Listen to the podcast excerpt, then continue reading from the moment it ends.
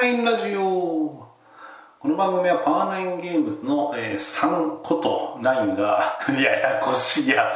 9が、えー、好きなことを使ってねしゃべるお気楽な番組です。ということで皆さんお久しぶりです。パワーナインゲームのラジオ担当9、えー、です。3こと9です、はい、ややこしいもう。39になるんじゃまあいいですけど。はいというわけでお久しぶりです。いやーあれですね。もうあっという間に冬になってしまい 季節柄の挨拶みたいな感じで始めてますけど。もう12月もうだいぶ半ばになりまして、えー、ねもうこの週明けがゲームマーケットの次の春の応募締め切りということで。まああのねちょっとお待たせしてしまってる方もいるんですけども回答を、えー、ゲームマーケット参加しようかなというふうに思っておりますよと。次のね春のゲームマーケット。でまあそれきっかけでねなんかなんとか撮ろうかみたいな感じで今日撮ってるんですけどもいやこのねそのゲームいやもう素直にね本当にね素直に言うんだけどアナログゲーム制作に対してのこの今のエンジンのかからなさのやばさみたいのをこうねしばらく考えているわけですよ。考えてるっていうかかかんないわけですよ。エンジンが。まあもうこれはねあのー、なんかかわいそうだねみたいな話ではなくてあのただの怠け者みたいな話として聞いていただければいいかなと思うんですけども。まあいやいろいろね理由あって。まあその中でまあ面白いね既存のゲームがいっぱい世の中に出てるよみたいな要素もあるのでまあそっちの方の話からざっくりしたいかなと思うんですけどスプラ3スプラ3をめちゃくちゃやってるんですよね。スプラ3をスプラ2もなんだかんだで結構やったんですけど多分2より今3のがやトータル今やってんなっていうそのリリース発売されてからのこうなんていうんですかね圧縮度合いで言っても。でスプラ3スプラ2の時は、えーと、腕前 X 系はいけなかったんだよね。た多分スプラ2の方が腕前のランキングの判定が厳しくて本当にうまくないと腕前 S とかねあのいけなかったと思うんでね。俺確か最後腕前ほとんど A 止まりとかだったんじゃないかなスプラ2の時。でスプラ3はそこら辺結構緩和されたのもあって今スプラ3だとえっと、腕前 X がやれるんで、えっと、S プラスになってるのかな？うん。でねすごく楽しく遊ばせてもらってるんですけどスプラス3は。その爽快ですよね。やっぱねあのすっきりする。ストレス解消じゃないけど、まあ、負けてストレスたまるとかもね もちろんあるんですけども。あの爽やかに短時間でパッて遊べるみたいな素晴らしいゲームなので。で結構早いタイミングでスプラス3始めてであのすごいいい称号を取れたんですよ。称号って何かっていうと、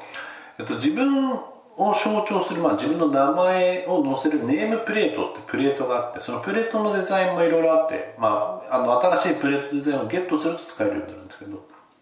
そのプレートにさらに2つなっていうのが付けれて称号ですね。それが前と後ろで分かれてるんだよ。なんか永遠のなんか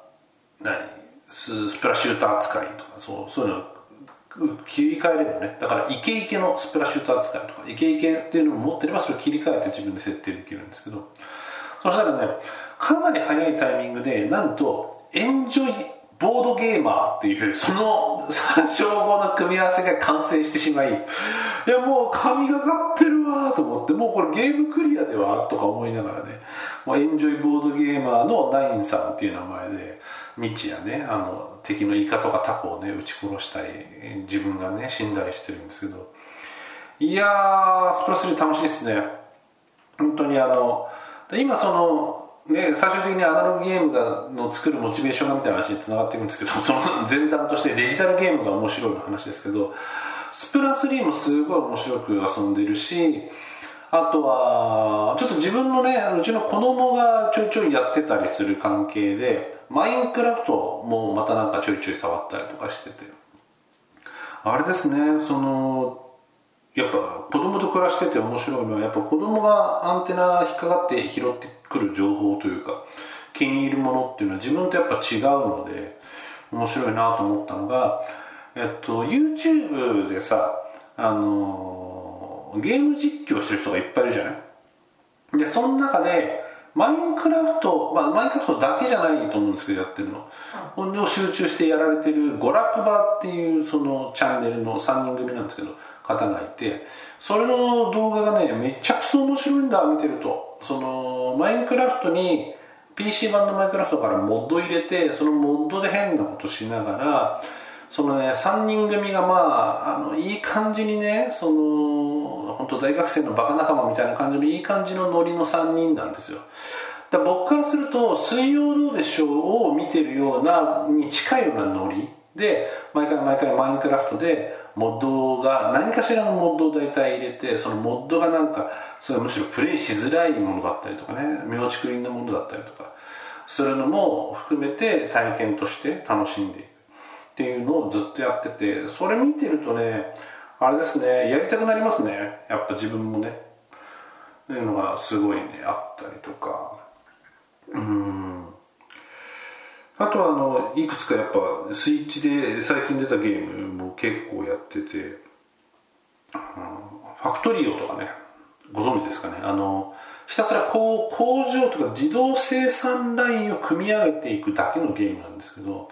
えー、すでにもともと PC 版スチーム版があってスチーム版でも僕結構ずっと余ってたんですけどまあしょうがないね。任天堂スイッチ版が出ちゃったから。でスイッチ版でまたやっぱりずっと余ってますね。で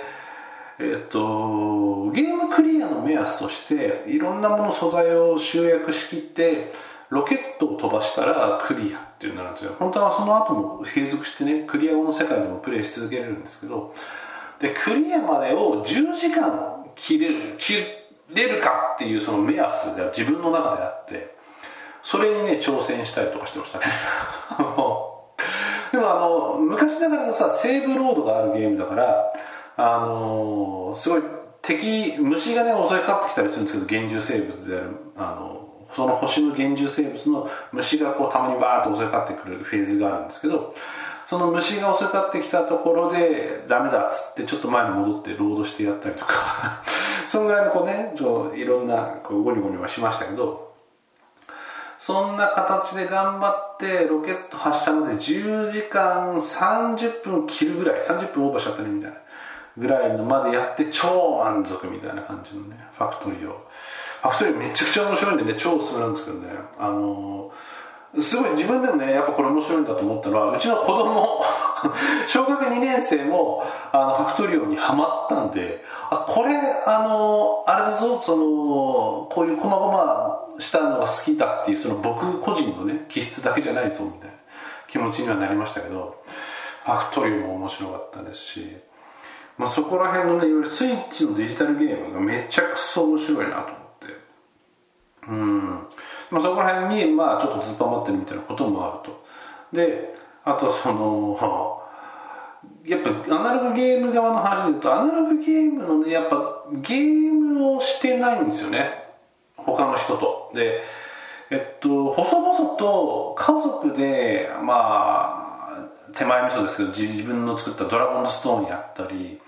その長男とえっと R ライバルズ金井誠司さんの2人用対戦ゲームとか。あちょっと前にあれ買ったんですよ。クーロンタクティクスっていう2人対戦用のゲーム買って。それはあの長男とやったりとか しましたけど。2人対戦用ゲームはむずいですね。あの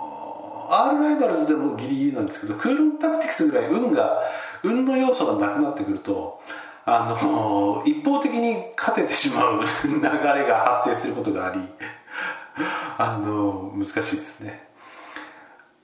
このブラフみたいなことを言うのも好きなんで少しね。あのそんな過激には言わないんですけどこれは強いので言っちゃうぞぐらいのことを言う言うとさすごくちゃんと引っかかってくれちゃうものだからさそういうのも含めてあの手手を抜くこと自体が難しい。まあ適宜ね前局面で手を抜くみたいな感じで戦ったりしてる時もありますけどやっぱまだ小学2年生だとねその負けたら不機嫌になるみたいなの普通にあるんでまあなかなかねあの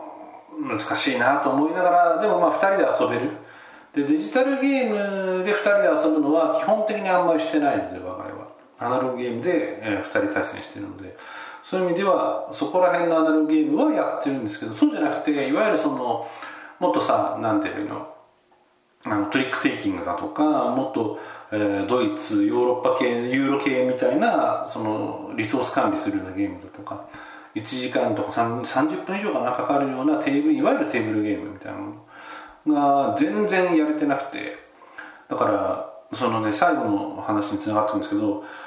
やっぱそのアナログゲームをやって楽しかったなとかこのゲームやって面白かったんだけどここちょっとなみたいなことってすごいその自分のアナログゲーム制作に対するモチベーションのねあの車輪の一つもう片っぽ車輪があると思うんですけど車輪の一つとしてすげえでかいもんだと思ってるんですけど、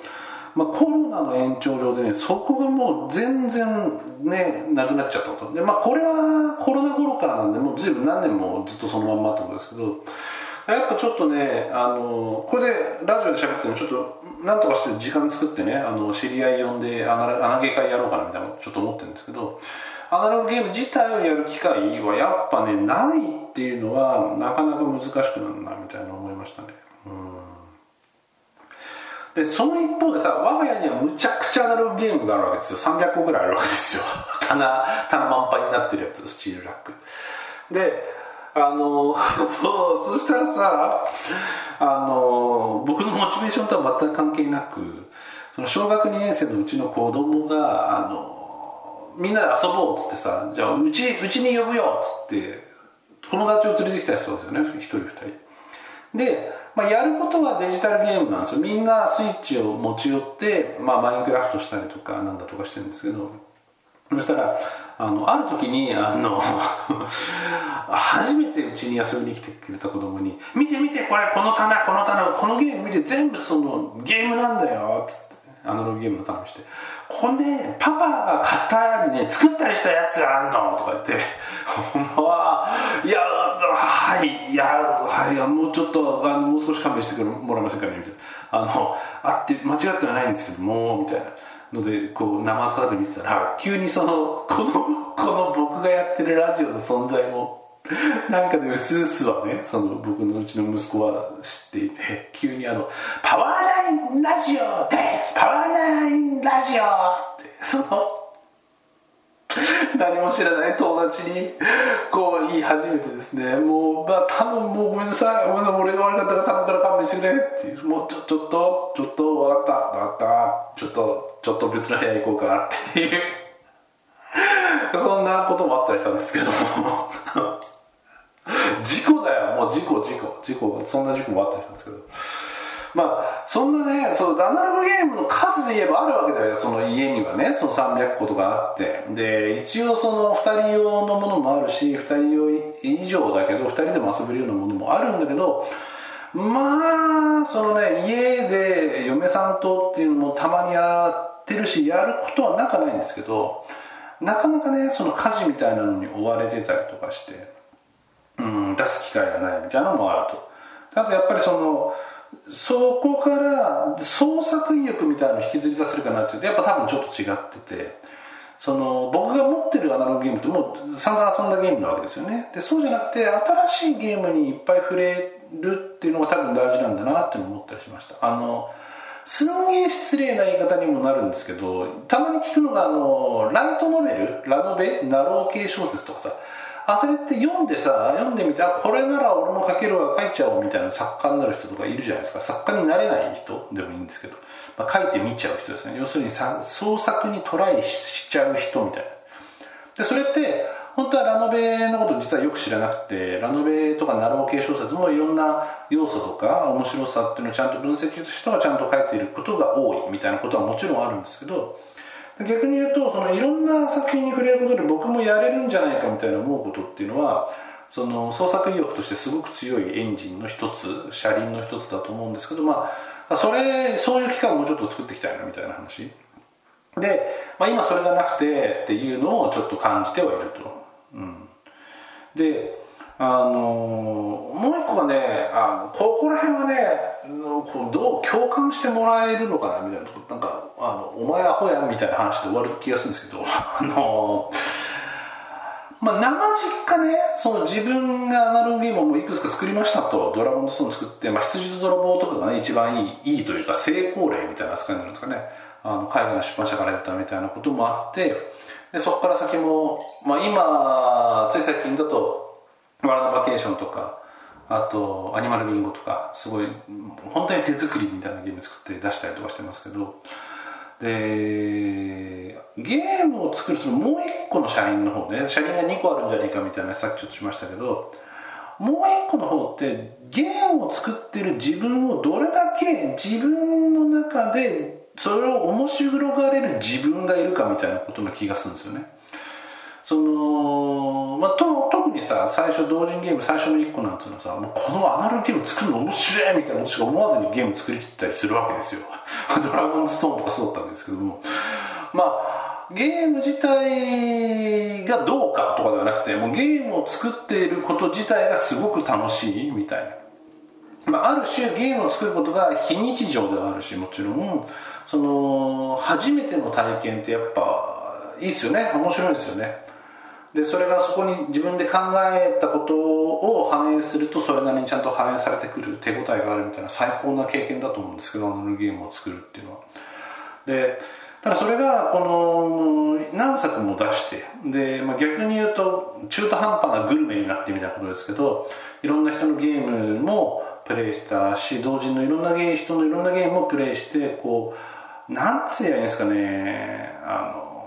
まあ一番的確なあの例えというかが近いなと思ったのはあの漫画でさあのラーメン最勇気ってご存知の方いますかね？あのラーメン批評みたいな感じのグルメ系の漫画なんですけどそこにあのハゲのおっさんで芹沢さんっていうねすげえいいキャラなんですが出てきて。あのラーメンハゲってネットで呼ばれたりしてるんですよ、まあ、そっちで知ってる方もいるかもしれないんですけどその人はそのラーメンクリエイティブなラーメンを作ろうと思ったんだけどそれをなんかすごい油ちゃっちゃ系みたいにしたら売れちゃってみたいなそのクリエイティブなものすごくいいと思ってるものを提供する一方でユーザーが求めるものとは違うっていうのも分かってるみたいなすごいあの甘いも苦いも分かってるいいハゲおっさんなんですけど、まあ、そのおっさんのセリフとして中で出てきた中であの作る人間が批評家じみたことを言い出すのは衰弱の兆候だみたいなこと言うセリフがあって。まあピンときてなかったんですけど今のその自分が結構やっぱ近いのかなみたいなのをちょっと思ったりしますよね。さっき言ったように最初のアナログゲーム作りなんていうのはもう例えばさ分かんないけど例えばあれですけどラブレターがすっごい好きでラブレターっぽいの作りたいみたいになってラブレターアッシュみたいなのを作ってでも自分なりのこうこだわりオリジナルみたいな要素があって最高みたいなことだとか、まあ、ハゲタカの餌食が面白いからここに効果乗っけてこの効果が最高なんだよねみたいなことでも、まあ、いいんですよ。そのさっき言った車輪で言えば自分が最高に面白がってるんですよねその作ること自体を。でやっぱそこそうなってるとすごく強いエンジン推力が得られるんだと思うんでで翻ってですよその自分がその中途半端なグルメになっちゃったみたいな話で言うとまあさそのさっきの批評家じみたことみたいな話なんですけどアナログゲームを作り慣れてきた人たちが、まあ、たまに言うことであのテストプレイ会でもこのゲームはどうどうなりたいのたいな例えばこのゲームがめちゃくちゃ売れたいのとかあの仲間で楽しめればいいのとかゲームマーケットで100個ぐらい売りたいのとかあとそのここのこの物語の面白さあの設定の面白さをうまく伝えたいのわちゃわちゃなんか酒飲んでわーっと盛り上がれるゲームとしてすごい確立したいのとか。なんかいろいろ言うじゃないですか。もうあれもね、まあ、よくねえと思うんでね。あの極論言うと。あのすごい賢い作り方でゴールを決めることでそれまでのそこまでのこうなんて言えばいいの道筋が見えるじゃんみたいなことを賢い皆さんがおっしゃるんですけどもうなんでこのゲームはどうなりたいかなんて知るかぐらいの方がゲームを作るのを面白がれると思うんだよね。まあそれ気質にもよるのかなそのマーケティングとか販売みたいな気質が強い人だとそっちの側面でやってもすごく面白がれるかもしれないんですけど。あとそのそこからねそのさらにこじれた、ね、おおっさんであるところの自分の意見として言うと例えばさあの大富豪っぽいけどアレンジしてあるみたいなゲームを思いついちゃった時にこのゲームってどうゲーム的にどういう意義があるんだ なんでこの大貧民大富豪もどきはなんかこれなんかそのゲームシーンにおける意味って何かあるんだっけみたいな。すんげえ余計なことが頭にちらついたりするわけですよね。マジ余計だよね。面白きゃいいじゃん。いいと思うんですよ。本当に。俺自身もね。ただそのなん例えば自分の中で何作もね今あのゲーム作るゲームのコアエンジンみたいなネタとかがあるんだけどじゃあそれってそのなんか拡大再生産にかで似たようなやつあるよねへえみたいな面白いねみたいな。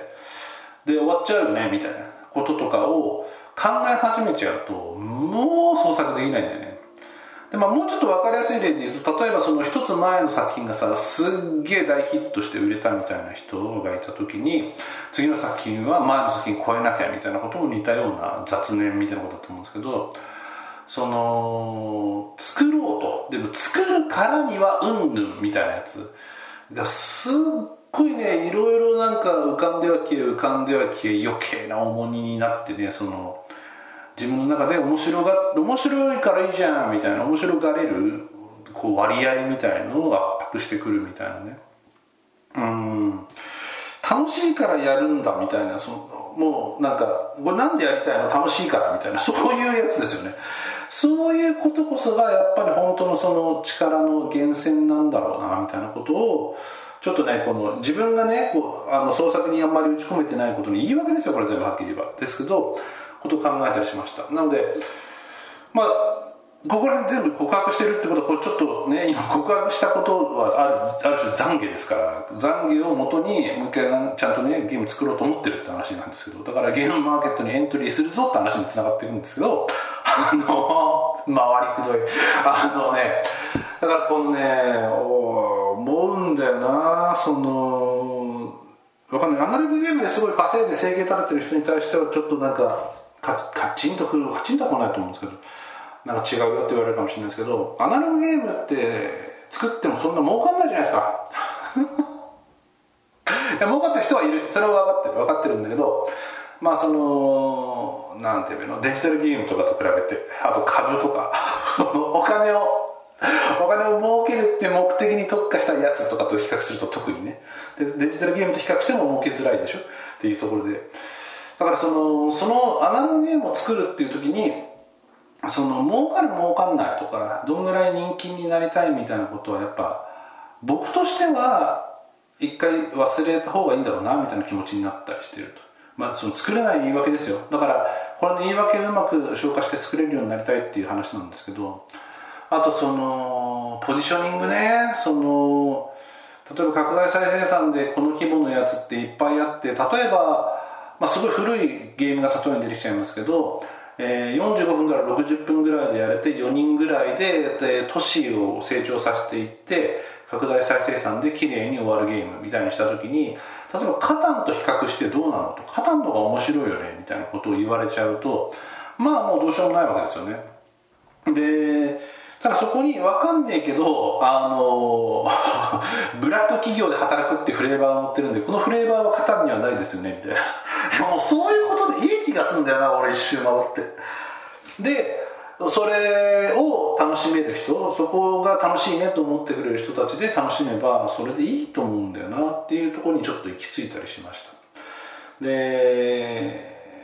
まあ本当に、まあ、いくいくつかっていうか昔と比べれば多い人数の方がアナログゲームでもっとねあのゲームが売れて、えー、その本業がアナログゲームデザイナーだとかあと会社を立ち上げられてみたいな方もいっぱいいらっしゃるいっぱいじゃないけどね昔より多い人数がいらっしゃるので、まあ、ここら辺はそんなふうに言わずにちゃんと稼げるゲームを作れないよって言われたらはいそうですねなんですがまあ同人として作る際には何を作りたいか何を面白いと思ってるか作者本人が。もうそれだけなんじゃないかなって気がしますけどね。でそれでそれでいいというふうに割り切った方がいい気がしてきましたね。一周回って。まあだからこれ全部僕個人の話だと思って聞いていただければいいんですけど。あのー、つい最近作ってるもの例えばワールドバケーションとかって地球儀をゲームに落とし込もうみたいなことで、まあ、ちょっとダウンタイムが長いっていうすごい結構致命的な弱点が残ったままリリースに至っちゃったんですけども。まあ、そことかね。でもそれもその地球儀を使ったゲームっていうのは世にないよね。なんでそれちゃんとゲームとして落としどころが見えるところまでその地球儀を使ったゲーム地球儀を使ってそのマスキングテープで航路を引くみたいなゲームを、確立というか成立させるんだみたいなことを言うと自分の中ではとても意義があったんですけどじゃあそ一方でその意義って何なの？意義満たしたから何なの？みたいな。意義みたいな。コーヒーガムみたいな話ですよ、うん。でその前の例えばアニマルビンゴもう子供もすぐ簡単に遊べるようなやつで袋から手探りで形を判別しながら引く。でそれだけでゲームが成立する。ビンゴのゲームで無限に遊べるビンゴゲームにするみたいな。課題に対してうまく解決できたゲームで。いまだにアニマルビンゴはねあの検索でたまに喋ってるとさる方がいるんですけどツイートツイートとか見てると。でもそれもそのこの作り方ねその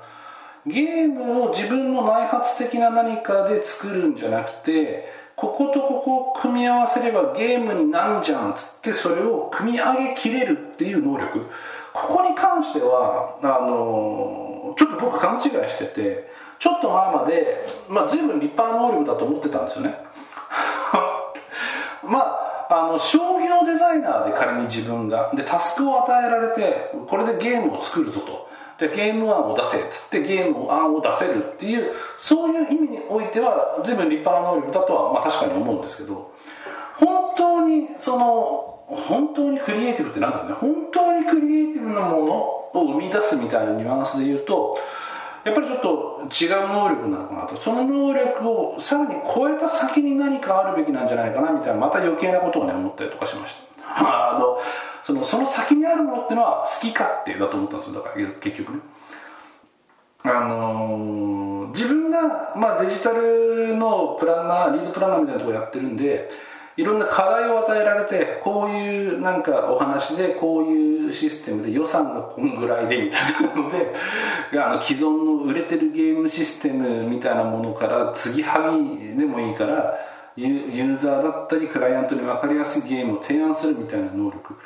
はまあ今仕事の場では非常に重宝してますけどもこれが本当にクリエイティビティが高いと言えるものなのかあの新しいクリエイティブにつながるものなのかというのは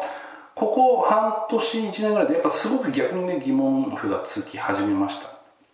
うん。なのでこの次のフェーズに行かなきゃいけないみたいな話ですよね。そのそれだけやれるぞと自分が言うんであれば、まあ、その能力は一回置いといても自分のその気持ちだったり作りたいものにちゃんとなんか前向いて、えー、作りきるみたいなこと。とこまでいかないとダメなんだろうなみたいなことはちょっと思ったりしましたと。であと、えー、規模だね。残念ながら規模がいるっていうのも分かった。あのアニマルビンゴと、えー、ワールドバケーションズに関しては本当に少部数でやったんですよね。でその割にはレスポンスいただいて本当にありがたいことなんですけどやっぱりそのゲーム作りきってまあすっごいみそくそに言われるみたいなことも含めたレスポンスがないとあの経験値が上がりきらないみたいなとこありますね。あのー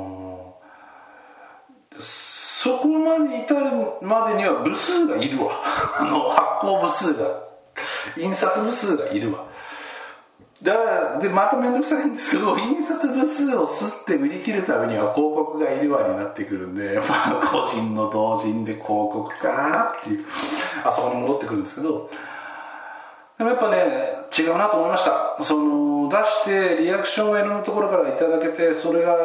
良し悪しちゃんとある。でそれも自分の自覚してなかったレベルまででリアクションがないとダメっすね。あの自分が予測していた欠点を指摘されても予測通りだったんだってしかない。だからそれを超えるためにはやっぱりもっと自分のお客さんとして不確定な人ぐらいまで届いてそれの声で俺が打ちのめされるみたいなとこまで いかないといけないんだなっていうのが分かって。いやー大変ですね。全然楽ちんじゃないね。アナログゲーム作って経験値を稼ぐっていうことは。経験値っていうのはそのゲーム制作者クリエイターとしての疑問がついてるけど経験値みたいな話ですけど。いやーということをねこうぐるぐる思ったんでこのねなんて言うんですかね。ゲーム制作初心者じゃないゲーム制作中級者の陥りやすい陥りやすいっていうか俺陥ってるだけですけど沼というかね。罠というかね停滞みたいなことをちょっとねまとめて話し出していただいたりしましたと、はい、いうところでした。いやーこれ言った方がいいよね。これ自分の中で溜め込んでるとさ結局そのあの何もなんないですから。でまあ今ねそのファクトリオも一段落ついたしあのマイクラフトも一段落ついたんでちょうどいいねゲーム作る機会の時間がね できてきてるんでそうそういう言い訳かよみたいなところですけど。まあ、ちょっとね改めてゲーム制作の方もちゃんとやっていきたいなと。あとやっぱゲームをねやりたいなってのは思いました。はい。ゲームシーンが分かんないからとかじゃないね。あの世の中でこういう新しいゲームが出ててそのゲームシステムを理解できる吸収できる分解できるっていうことから自分のその創作への自信につながるみたいなことですね。もうめんどくせえなこいつ。まあまあそういうことですね。いうのはやっぱ定期的にやんないと腐るね。よくないね。っていうのが分かりましたと。いうところでした。はい。それで本当にね今回はあの自分の愚痴じゃないですけどね謎の分析みたいなことをねダーッとおしゃべりさせていただきました。これ本当はあのカレーさんがやってるクリスマスのあの毎日記事載っけるやつ。あれのどっか枠が空いてたら入ってこんなこと書こうかなと思ったんですけどまあ幸いにしてねあのカレーさん大人気なんで全枠埋まったんであの皆さんの楽しく見ながらこんなところでいろんなことをしゃべらせてもらってるという感じにねさせていただきましたという感じでした。はい。はい、というわけで、えっと、次回こそはですね、もう少しゲーム作ってる、こんなの作ってるみたいな話をちょっと織り交ぜていきたいなと思ってるんですけど、えー、まあ、ちょっとご期待して待っていただければなと思います。というわけで、お相手はパワーナインゲームズの3こと9、めんどくせえ、えー、9でしたと。えー、まあ、なんでね、気ままに更新しますんで、また次回お待ちください。では、